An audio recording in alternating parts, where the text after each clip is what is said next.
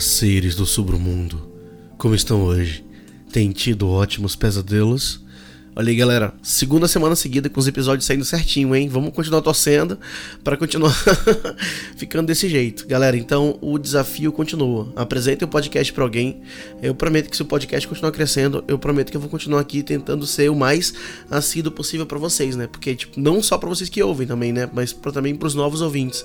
Então assim, faça um mutirão, vamos fazer todo mundo conhecer o podcast e seguir é, fazendo ele crescer, tá bom?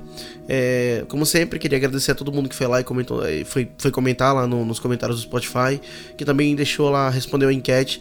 A gente continua respondendo, eu realmente leio de todo mundo e marco lá, deixo, deixo é, fixado lá para todo mundo ler também.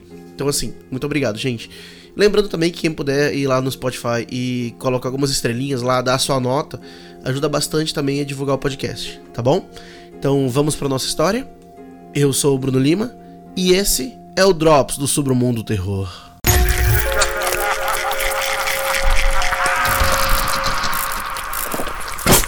Submundo Terror Drops.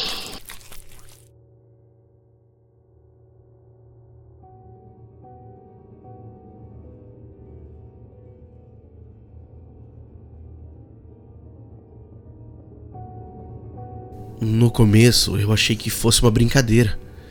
Então eu dancei conforme a música. Eu não mordo, eu disse a eles.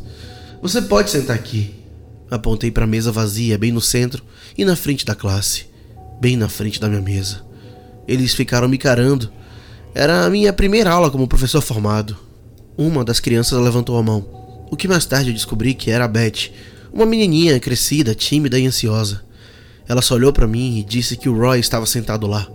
Eu ri. Eles pareciam confusos e o suor começou a se acumular nas minhas costas. Tá bem então. Eu comecei a lição. Quando chegou a hora de distribuir uma tarefa, Beth levantou a mão novamente. Nesse momento, ela olhou para mim e disse que eu tinha esquecido de entregar a tarefa pro Roy. Ela desanimou em resposta à minha expressão sombria. Um dia inteiro disso. Então chegou o um momento que não aguentava mais. Deixei cair a pilha restante de tarefas na minha mesa. Não foi tão alto quando eu pensei que seria. Eu já perdi a paciência com essas brincadeiras bobas. Beth, se você pode brincar, você também pode conversar comigo depois da aula. Eu recomecei a aula e muitos olharam para a mesa vazia com rostos preocupados. O resto do dia foi muito lento. Alguns haviam largado os lápis e não escreviam nada. Essa tarefa era fácil. Eu não estava entendendo o que estava acontecendo. Gente, qual é o problema? Eu olhei para Beth, mas com certeza eu tinha destruído esse relacionamento antes mesmo de começar a montar ele. Outra garota, chamada Savannah, mais confiante até mesmo com um tom rebelde, ergueu o queixo antes de perguntar para mim como que eu podia simplesmente ignorar alguém. Eu olhei para ela com uma cara de interrogação e perguntei do que, que ela estava falando. Ela apontou para a mesa e disse que ele estava sentado lá e estava com a maior cara de triste e perguntou se eu estava bem com isso. De um jeito desafiador, sabe? E ela ficou lá esperando pela minha resposta. Como eu disse anteriormente, eu disse calma e firmemente. Eu já tô farto dessas brincadeiras. Antes que a Savana pudesse falar, apontei para a saída. Para a sala do diretor, Savana. Agora. A garota xingou baixinho enquanto recolhia suas coisas e saía. Eu liguei para a secretaria e disse que a garota estava a caminho por desrespeito. Nenhuma das outras crianças olhava nos meus olhos agora. Eu sentei-me na mesa e assinei para eles com desdém. Terminem suas tarefas. Essa seria uma aula difícil. Era a minha primeira, entretanto, então talvez isso fosse de se esperar. À medida que eu gradualmente recuperava meu ânimo e reunia a compostura, o vice-diretor apareceu na porta da sala. Ele estava me olhando com uma cara de raiva e pediu para conversar com ele lá fora. Ele não parecia feliz. Quando eu saí, a savana estava lá, de braços cruzados e chorando. A Savana disse que você está ignorando intencionalmente o aluno da sua turma, afirmou o vice-diretor. Eu balancei minha cabeça. Eu, claro, eu disse, tentando manter a situação leve. Eu vou te mostrar. Eu voltei para a sala de aula e apontei para a mesa vazia. Tá ali, tá ali o aluno que eu estou ignorando. Os olhos do vice-diretor se estreitaram quando ele percebeu a visão. Volte para sua mesa agora, Savana. Eu fui convidado para o corredor novamente para uma conversa mais privada.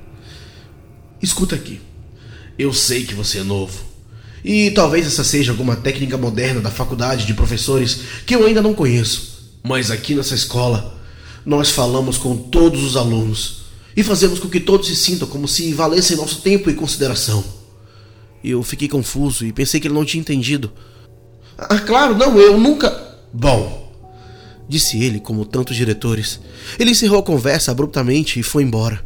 Uma espécie de flexão de homem baixo sobre alguém considerado inferior. Era apenas meu primeiro dia, mas eu decidi que não gostava desse vice-diretor. Frustrado, eu voltei para a aula e deixei uma tarefa na mesa do Roy. Pronto, Roy, eu disse, enfatizando a última palavra. A aula acabou e o próximo grupo entrou. Mais uma vez, a mesa da frente permaneceu vazia. Eu não disse nada e continuei a aula. Uma mão se levantou é, lentamente depois que entreguei outra tarefa. Sim? É, professor, você não sentiu falta de ninguém, não? Faltou entregar uma tarefa. Eu suspirei fundo. Tá, me deixa adivinhar. O Roy. Apontei a pilha de papéis para a mesa vazia. O garoto olhou para seus colegas em busca de apoio antes de concordar relutantemente. Novamente deixei cair uma tarefa na mesa vazia, em cima da primeira da aula anterior. Lá vamos nós. Assim tá melhor para você? Não esperei por uma resposta antes de prosseguir a aula. A aula seguinte veio depois do almoço e a carteira permaneceu vazia. Eu cheguei antes deles e garanti que o Roy recebesse uma cópia da tarefa. E ninguém se opôs. Por fim, pensei que a aprovação havia terminado. Então, eu fui chamado à secretaria. O vice-diretor e o diretor aguardavam em uma mesa redonda. Eles queriam discutir o meu aluno? Roy Vine, disse o vice-diretor. Os estudantes têm vindo o dia todo para dizer que você o tem maltratado, negligenciado ele. O quê? Isso é ridículo! O diretor levantou o dedo. Todos os alunos precisam de nossa atenção, compaixão e compreensão. Ele cruzou as mãos e olhou ao redor como uma mãe decepcionada. Eu era criança nesse cenário. Roy não existe, eu disse a eles. É algum tipo de brincadeira? Tem só uma mesa vazia onde ele supostamente está sentado. Eu não negligenciei. Eu coloquei tarefas para ele o dia todo, só para tentar acabar com a piada. Vem, eu vou te mostrar. Relutantemente, eles concordaram em ir comigo para minha sala de aula. As tarefas ainda estavam lá com uma grande diferença. Todas tinham sido feitas. Todas foram assinadas por Roy. Minha sala de aula estava trancada. Ninguém havia entrado ou saído. Eu implorei que me deixassem ver a filmagem e isso apenas confirmou esse fato. Mas a informação mais prejudicial contra mim e minha sanidade veio na forma de um arquivo contendo informações pessoais do Roy. No papel ele existe.